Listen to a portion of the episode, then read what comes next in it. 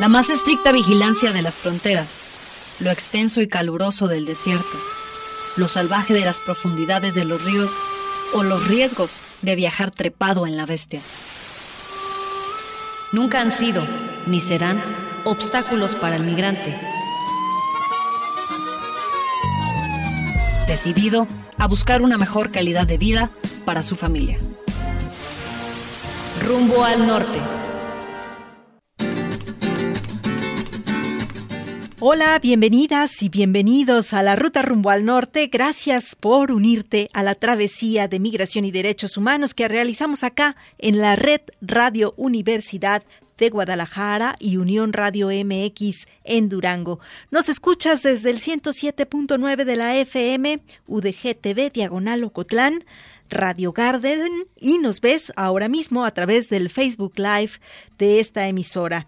Yo soy Claudia Alejandra Contreras Navarro y me da mucho gusto compartirte el saludo de Leticia Hernández Vega, de Vicente Villanueva, de Fernanda Limón, Esteban Eliu y de Diego Ochoa, quien está al frente del control operativo de esta máquina que va rumbo al norte. Estamos pendientes también de tus mensajes en las líneas 800-633-8100, la Nacional Gratuita, y ya lo sabes, en 92-560-19, la línea directa en cabina si nos sintonizas en Ocotlán, en Jamay, en Poncitlán. Agradecemos que nos acompañen y participen con nosotros en esta conversación que hoy haremos sobre miradas de la migración y el cruce con otros seres. Una de las formas más graves en que la movilidad humana afecta el hábitat de la vida silvestre es a través de la pérdida y fragmentación de distintos hábitats.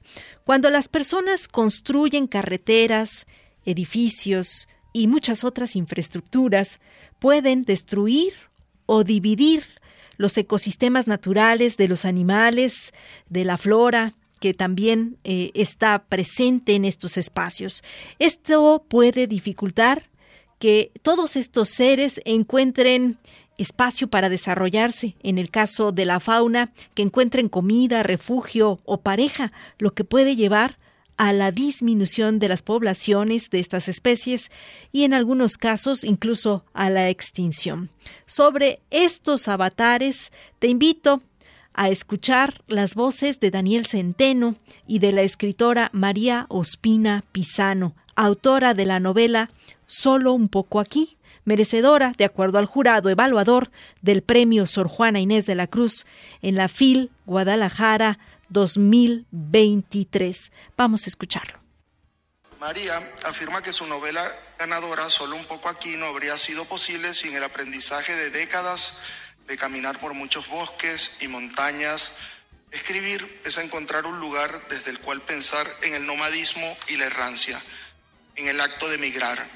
Vino a escuchar y a darle voces en este mundo inhumano a quienes no la tienen. A los perros, a los insectos como el cucarrón, a los puercoespines y a esa tángara migratoria que hace 15 años aterrizó en su balcón y que al replegar sus alas le dijo que ella también vino del cielo, en este caso, como una gran idea para escribir el libro que hoy celebramos.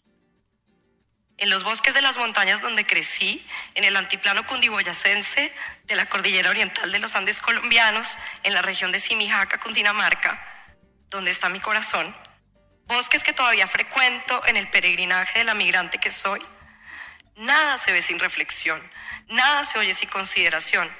Ha sido en ese territorio de árboles, maizales y parcelas campesinas donde he convivido con perros y he aprendido a escuchar aves, insectos, enredaderas y musgos, líquenes y follaje, y las historias de la gente que allí cultiva, hila y pastorea.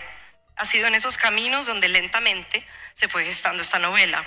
Sin la errancia que me dio haber nacido en una familia de mujeres caminantas, exploradoras de caminos muy antiguos, que me enseñaron que desde esas cuestas andinas y en presencia de otros seres era urgente mirar el mundo.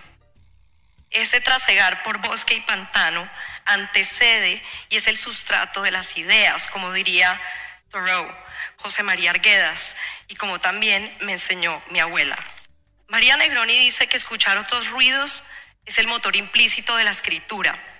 Para mí esos otros ruidos Son voces de otros seres más que humanos, de follajes y de lluvias y de vientos, y también son más que ruidos, son otros olores y sonidos y movimientos de un mundo habitado por muchas especies.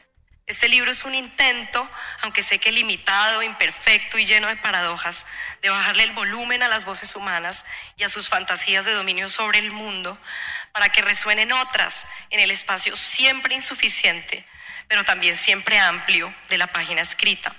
En la pausa del camino he buscado en la ficción un territorio igual de hospitalario al bosque, desde el cual preguntar cómo es la vida soberana de esos seres más que humanos que nos miran desde otras alturas y desde otras ontologías de espacio y tiempo, para abordar ese misterio y reconocer nuestras limitaciones para comprenderlo. En mi vaivén de dos décadas entre Colombia y Estados Unidos, que es a donde terminé migrando, el acto de deambular por bosques y habitar el mundo rural a pie me ha dado una de las pocas certezas que tengo, que al estar situados en comunidades más que humanas, nuestras vidas y también nuestras errancias y nuestros errores, nuestras búsquedas de morada, siempre se cruzan con las de otros seres. De hecho, creo que en cualquier consideración sobre lo que constituye un lugar humano, o su brevedad, en cualquier reflexión sobre los modos en que trazamos los caminos, está presente la pregunta ética y política de a qué otros animales desplazamos y a cuáles dejamos quedarse, de cuáles resisten y de cómo lo atestiguan. Es decir, la pregunta de quién es el huésped y quién es el anfitrión y cómo se complica esta distinción. Las tradiciones indígenas de las Américas llevan siglos insistiendo en que el devenir humano tiene que dar cuenta de otros seres vivos, que esto es digno de nuestra reflexión, de nuestra consideración. ¿Cómo tenemos, los tenemos en cuenta o los ignoramos? ¿Qué les debemos? ¿Cómo reconocemos su dignidad de testigos? ¿Cómo atestiguamos su vida, su sufrimiento, su resistencia, su soberanía? ¿Cómo se topan nuestras miradas con las suyas? ¿Cómo abordamos las formas en que su existencia, más amenazada hoy que nunca por culpa nuestra, nos marca y nos conmueve? Honrando el legado de tantos pensadores y pensadoras que por siglos se han ocupado de estas preguntas, mi novela es un intento por pensar en todo esto, lejos de una tradición que insiste en la superioridad del orden humano y su racionalidad, cuando lo humano es precisamente una red de dependencias entre especies. He querido en este libro cuestionar la fantasía antropocéntrica de que otros seres vivos son irrelevantes o inferiores o deben estar siempre al servicio de las lógicas humanas, como la lógica de la propiedad privada, de la ganancia y del Estado-nación con sus fronteras. Porque todas las especies están situadas históricamente, tenemos una responsabilidad de comprender la historia como más que humana. ¿Cómo son testigos ellos de los conflictos que causamos? Estas consideraciones que para muchos pueden ser banales o minúsculas, tienen para mí una gran urgencia. Están en el centro de la historia, no son sus márgenes. Creo que la literatura, desde un lenguaje diferente al de las ciencias, debe estar allí para abordarlas.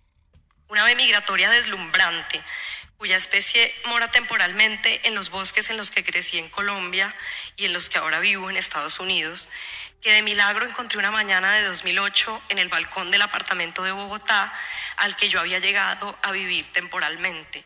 Una ave pequeñita, de cuerpo escarlata y alas negras, que pasa parte del año en los Andes y la otra en el noreste de Estados Unidos, lugar del cual yo también hacía poco había llegado.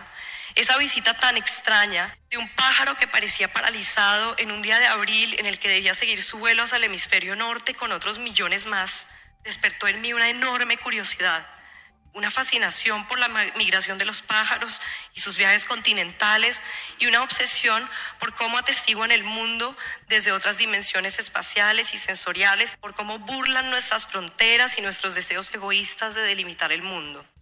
Una curiosidad para la que creo que ya me había preparado mi vida de caminante de bosques. ¿Cómo le habrá ido a esa ave valiente que finalmente recuperó el vuelo y escapó de mi balcón? Ojalá que haya llegado a su bosque del norte, pero nunca lo sabré. ¿Qué rutas continentales habrá tomado y por cuántos otoños y primaveras habrá ido de norte a sur y de sur a norte? ¿Habrá durado su vida una década entera, que es lo que podría vivir una vez de su especie, o mucho menos?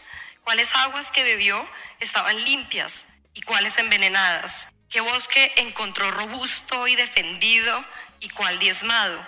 Tenemos que seguir hablando de los pájaros de los territorios que ellos y tantos otros seres claman heroicamente y a pesar nuestro como morada, de los bosques y la vida que sostienen, que son la comunidad y el camino, la memoria del mundo y su conciencia, de la gente que los recorre y los defiende de la soberanía de unos seres que son tan marginales en los espacios del poder, pero que sostienen la esperanza y la posibilidad del futuro. Quiero terminar agradeciendo a todos los perros y perras y a todas las personas que me han acompañado y acogido en estos años de escritura, a las editoriales que han publicado mis libros, a la Universidad de Wesleyan donde enseño, a mis estudiantes que tanto me enseñan, a la FIL de Guadalajara y a la Universidad del Claustro de Sor Juana, a Laura Niembro y al resto del equipo que ha hecho posible que yo esté hoy aquí. Un especial agradecimiento también al jurado que me honra enormemente al elegir este libro entre muchas obras de escritoras valientes que creen, como lo hizo Sor Juana, en el acto de conmover y de irritar para contar los enredos del mundo y sus misterios, para revelar sosegadamente los otros ruidos. Gracias.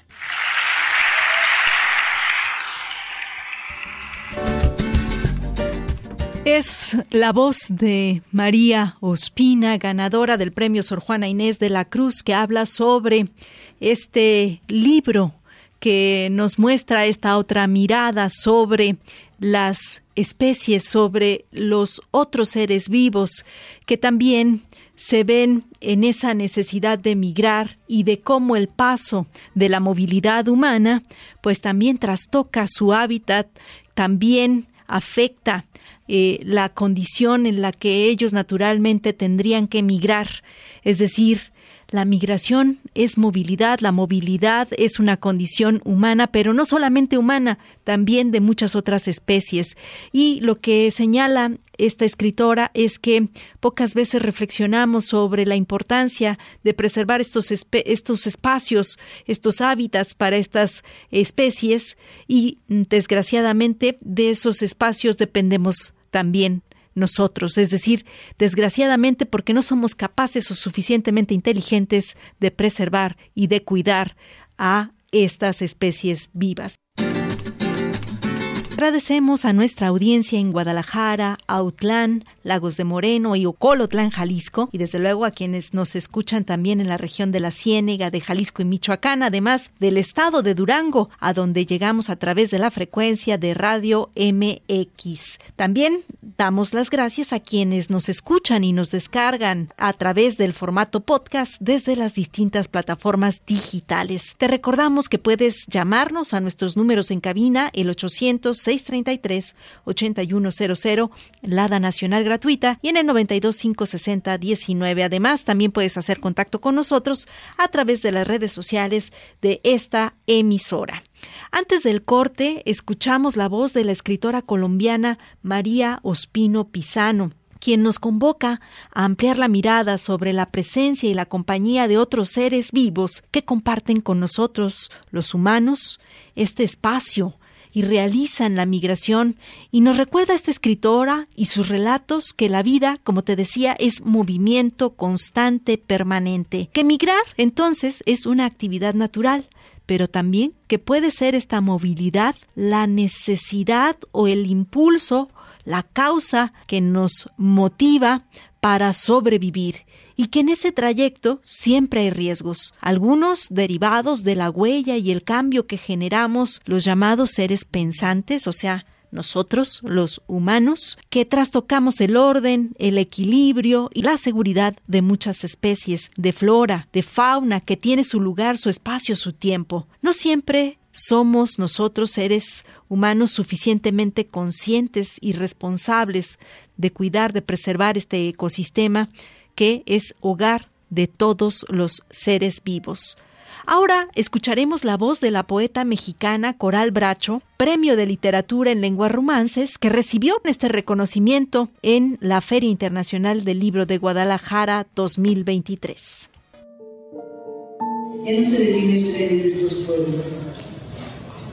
Ese desbocado animal que huye sin tregua con su temor cansado con su incierta ansiedad, como el fantasma furtivo de aquel ganado que llevaban por anchas calles hasta aquellos vagones, que brama con un espeso sonido donde chocan sin ensamblarse graves y agudos, ecos y opacos tonos rojizos. Ese animal que huye que huye desaforadamente sin detenerse y sin poder escapar, es aislado de ese ritmo golpeante y ágil, ese engranaje que lo atosiga, que da la pauta, que marca sus movimientos como un reloj, como un látigo y lo encadena.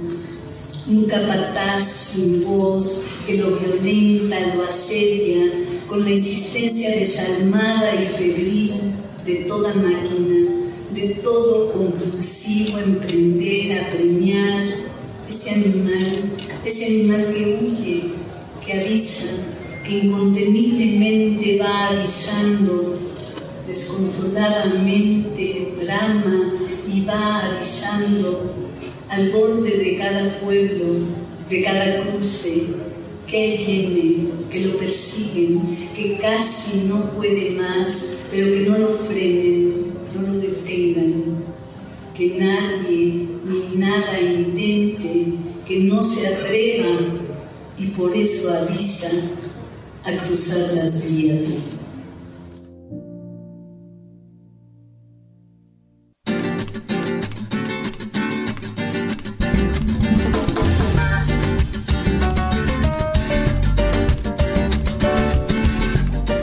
Coral Bracho, Premio de Literatura en Lenguas Romances, en lo inanimado observa vida y eh, con ella, con la vida, observa naturalmente la muerte. Esta sensibilidad nos convoca a mirar desde otra perspectiva las máquinas que toman y cobran vidas. Muchas, muchas de personas en condición de movilidad que huyen, que viajan, porque buscan sobrevivir, porque es la única posibilidad de continuar haciendo la vida. Para entender el impacto o los efectos de la movilidad humana, durante la Feria Internacional del Libro de Guadalajara 2023, como es costumbre, se realizan distintos foros, charlas y diálogos circulares en torno a la migración. En esta ocasión, desde las ópticas globales, desde las experiencias de Europa y América. Eh, vamos a escuchar ahora lo que Fernanda Limón nos preparó. En el Foro Internacional sobre Migración y Desplazamiento Forzado, Refugio y Derechos para Personas en Situación de Movilidad, Retos para la Protección, la Migración y el Acceso a Derechos, especialistas invitados destacaron la urgencia de establecer y clarificar políticas públicas en favor de las personas en condición de movilidad. En esta charla participaron Giovanni Lepri, representante del Alto Comisionado de las Naciones Unidas para los Refugiados, ACNUR, México, Oliver Dubois, jefe de delegación regional en el Comité Internacional de la Cruz Roja, Graham Clark, embajador de Canadá en México, y Andrés Alfonso Ramírez, coordinador general de la Comisión Mexicana de Ayuda a Refugiados, COMAR. Giovanni Lepri destacó el papel que ha tenido México al recibir a personas en movilidad y añadió, Estamos en un mundo en movimiento y creo que reconocer que el hecho que el mundo se está moviendo, y quisiera decir las personas se están moviendo, poniendo a las personas al centro, es algo inelutable, es parte de la historia, pero vemos como más y más este tema de, de, de, movimiento, de cambios de, lugares de, origen, de, cambio de país, pues tiene una componente muy importante que es la componente de personas que lo hacen contra de su voluntad, de manera, de manera forzada. En la charla se puso sobre la mesa el papel que juega México al ser ya un país de destino y permanencia y no un lugar de paso para las personas que piden refugio. Esto derivado de conflictos de seguridad, de crisis económicas que les obligan a buscar nuevas oportunidades fuera de su lugar de origen. Crane Clark destacó la importancia de hablar y poner sobre la mesa temas que deben ser cubiertos junto con el gobierno. El tema de, género, el tema de la vulnerabilidad de ciertos grupos ¿no? migrantes, mujeres, la comunidad LGBT, ¿no? Estas son comunidades vulnerables, ¿no? Y los gobiernos, nosotros tenemos el deber de proteger a estas comunidades. También se abordaron temas sobre la necesidad de que México se tome medidas para que las personas, migrantes y o refugiadas accedan a servicios que les permitan desarrollarse dentro del país como lo es permitir que tengan acceso a cuentas bancarias, educación, salud y empleo. Para Palabra en Red, Fernanda Limón, estudiante de periodismo en el CUSIÉNEGA de la Universidad de Guadalajara.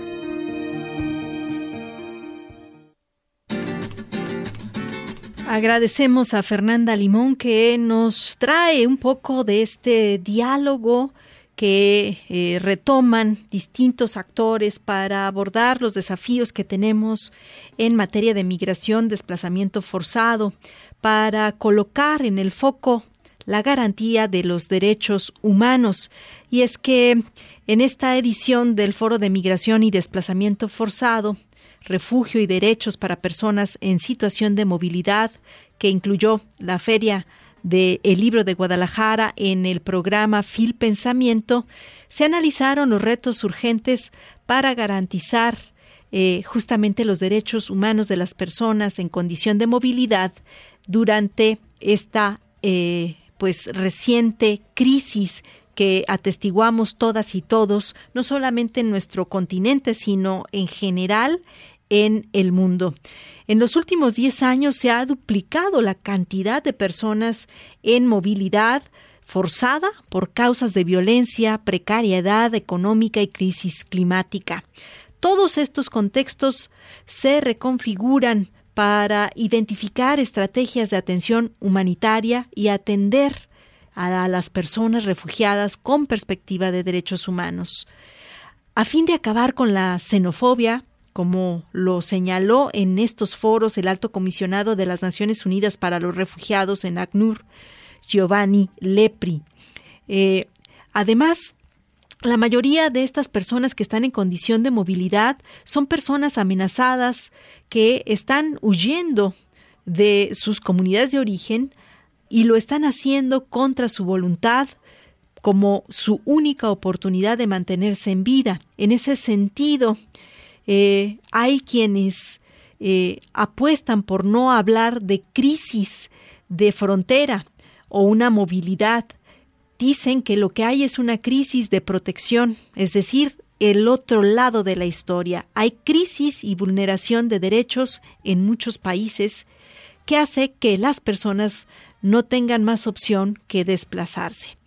Este representante de este organismo internacional de las Naciones Unidas para los Refugiados, la ACNUR, pues destaca que hay datos que permiten dimensionar la situación. En los últimos años se han contabilizado 114 millones de personas desplazadas forzadamente por la violencia.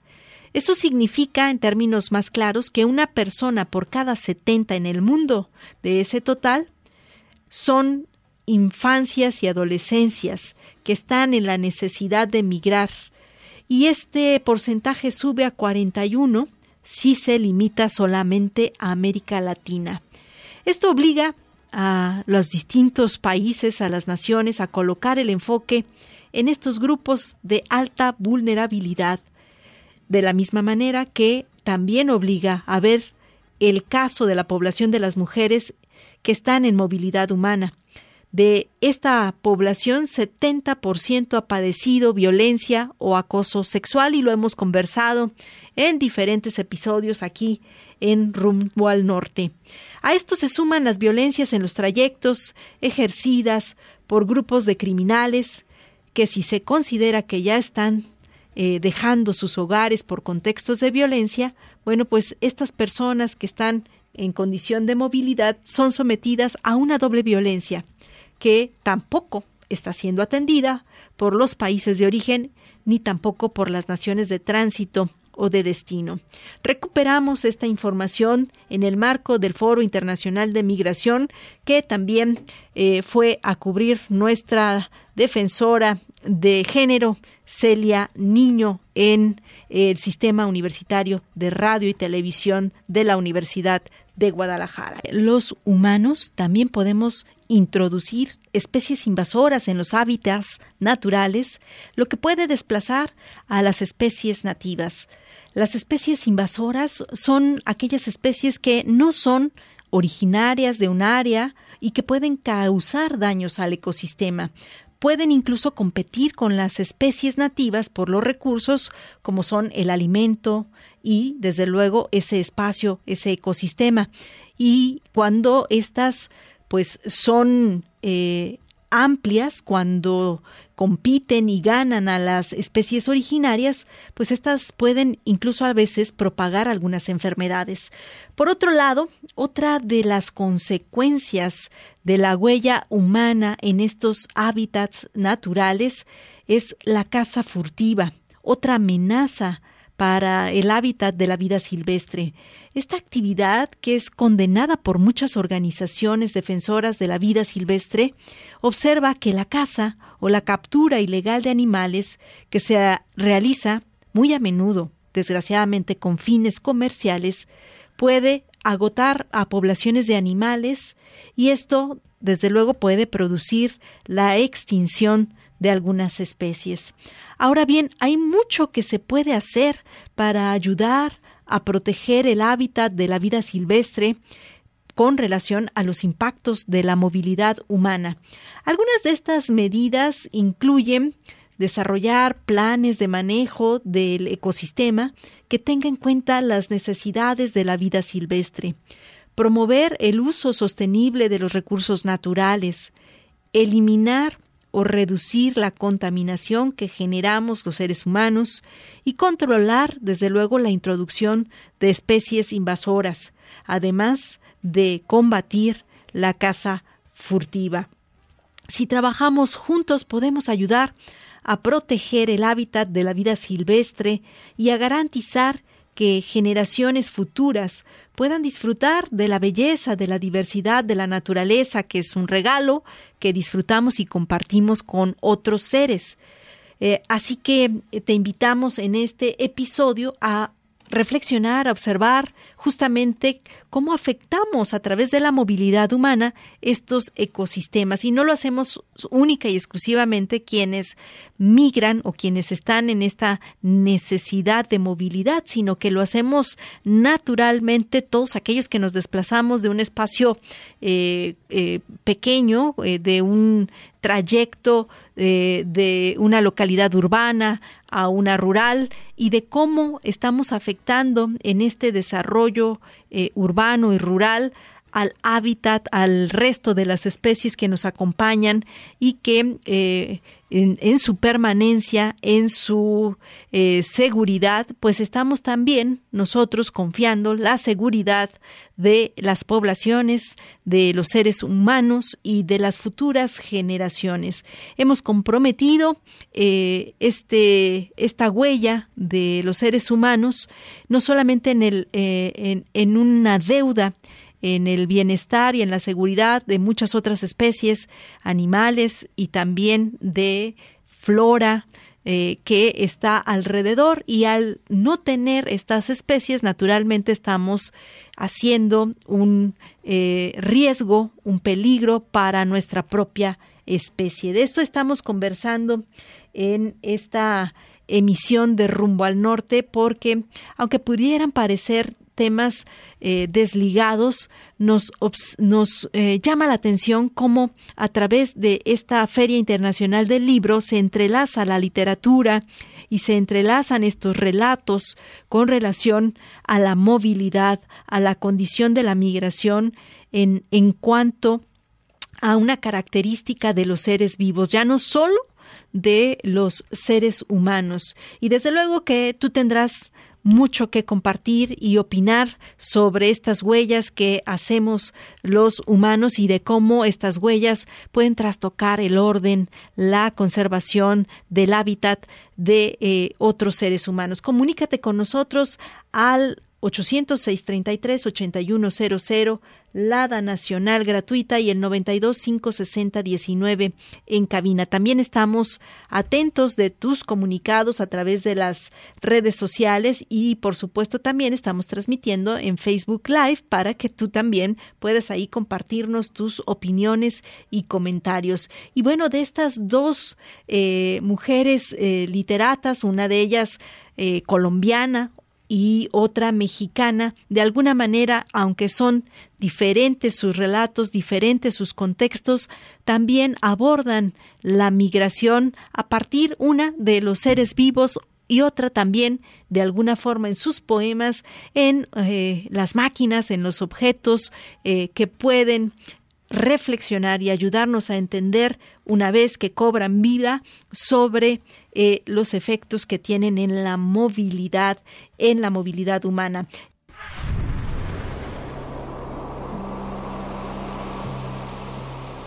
¿Qué tal? ¿Cómo le va? Un placer viajar con usted rumbo al norte. Hoy quiero compartir una recomendación literaria, un libro recién publicado que retrata la cruda realidad de las fronteras mexicanas, una realidad que le hemos relatado a través de nuestras entrevistas, editoriales, música y denuncias, entre otros, y que sin embargo, en este libro, toma forma a través de rostros, nombres y lugares peculiares. En sus pueblos y arrabales, los pobres del mundo viven detrás de muros de aire, tan invisibles como difíciles de evadir a pie. Son peligrosos de librar estos kilómetros de aire que los confinan a su lugar de nacimiento y explotación. Harían un gran favor a los poderosos de este planeta si se quedaran en sus áreas asignadas, trabajando por casi nada y sin fugarse. Quienes cruzan estos muros de aire y luego las fronteras intermedias y al final se enfrentan con las barreras más altas y tecnológicas, erigidas para detenerlos solo a ellos, los más pobres y desesperados. Son los más rebeldes de nuestros contemporáneos. Encarnan la valentía necesaria para iniciar las revoluciones. Los muros de aire y otras crónicas de frontera es el título del libro que escribe la escritora Yael Weiss quien además es editora digital de la revista de la Universidad de México y conductora en TV UNAM. El güero venía de enterrar a su padre en El Salvador. Lo peor es que ya estaba en Estados Unidos y tuvo que hacer marcha atrás. Pero al padre se le tiene que enterrar. Contaba el güero que pagó tres días de música, comida y trago, porque a su viejo había que despedirlo en forma. Antes de dormir, las confesiones se hacen más fáciles. El güero dijo que lo llevaron a la cárcel por culpa de la droga y después de la cárcel empezó lo de la deportación.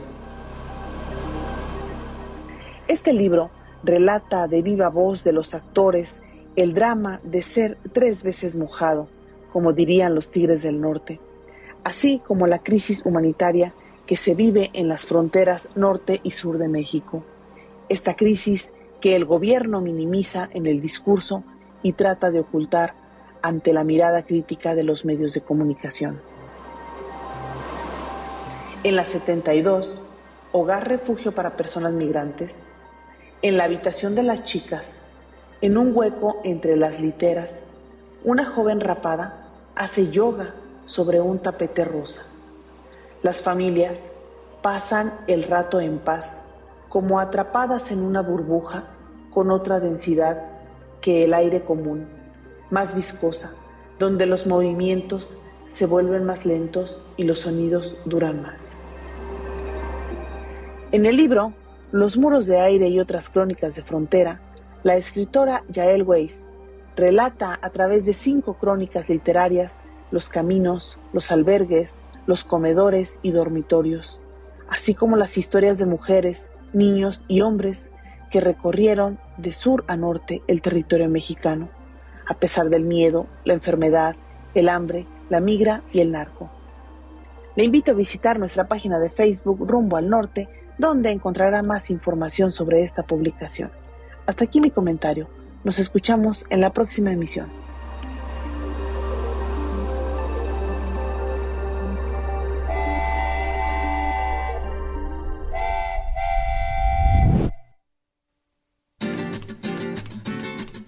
Esta es una de las recomendaciones que hacemos en Rumbo al Norte para entender estos otros microrelatos, estas historias de Tijuana, Reynosa, Ciudad Juárez, Tenosique y Ciudad Hidalgo. Son eh, cinco geografías de la frontera norte como de la frontera sur eh, que relata esta escritora, editora y traductora mexicana Yael Weiss, con quien esperamos tener una conversación más eh, a profundidad sobre este trabajo tan interesante que ha resuelto publicar, que eh, se llama eh, Los muros del aire y que nos hace reflexionar justamente sobre esta eh, movilidad, este tránsito en donde eh, el fenómeno de las caravanas, de los migrantes que eh, ingresan a distintos países, pues es una realidad y que esas fronteras, esas delimitaciones no son más que espacios geográficos delimitados por estos espacios que habitamos y que y que son solamente eso, una abstracción, porque la gente se mueve y busca eh, una oportunidad y busca justamente sobrevivir.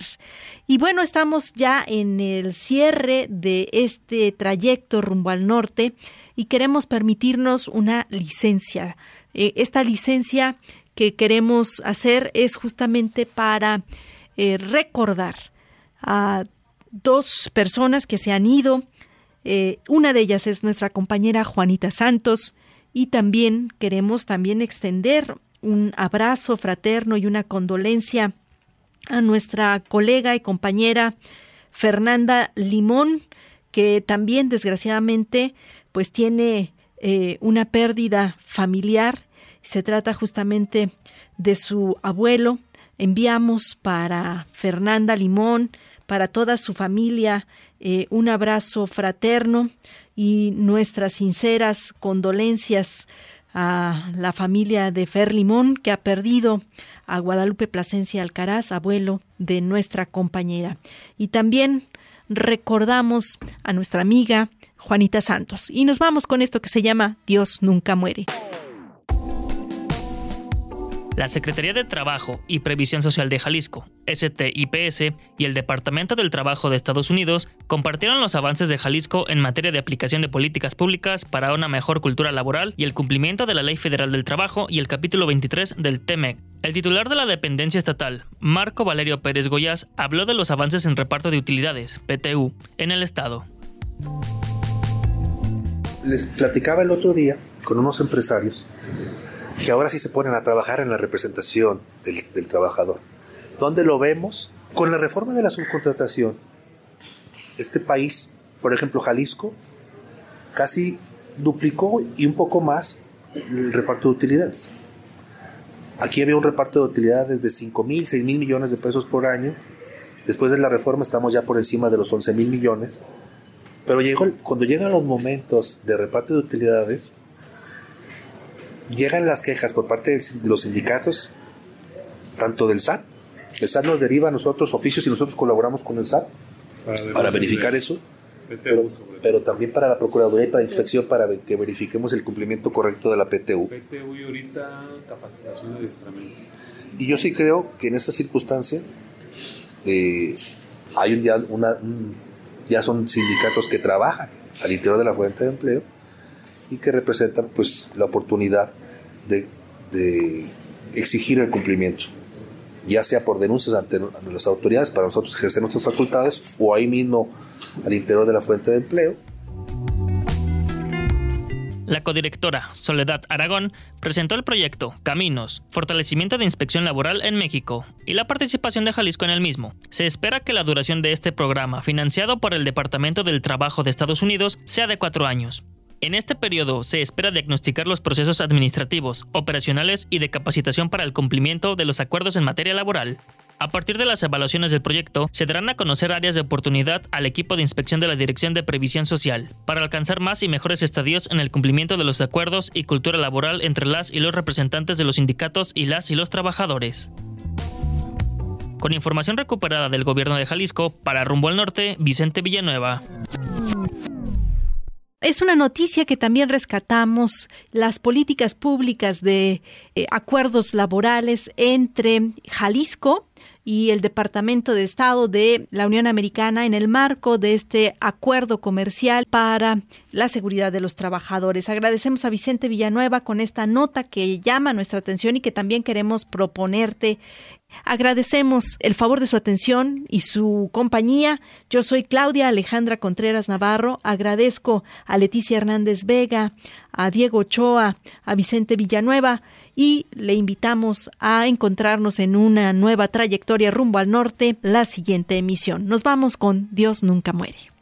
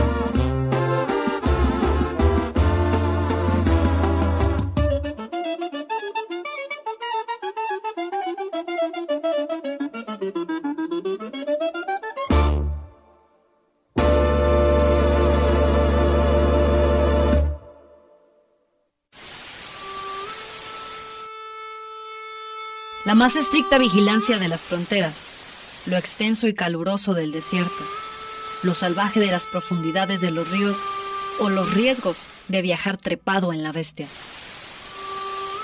Nunca han sido, ni serán, obstáculos para el migrante.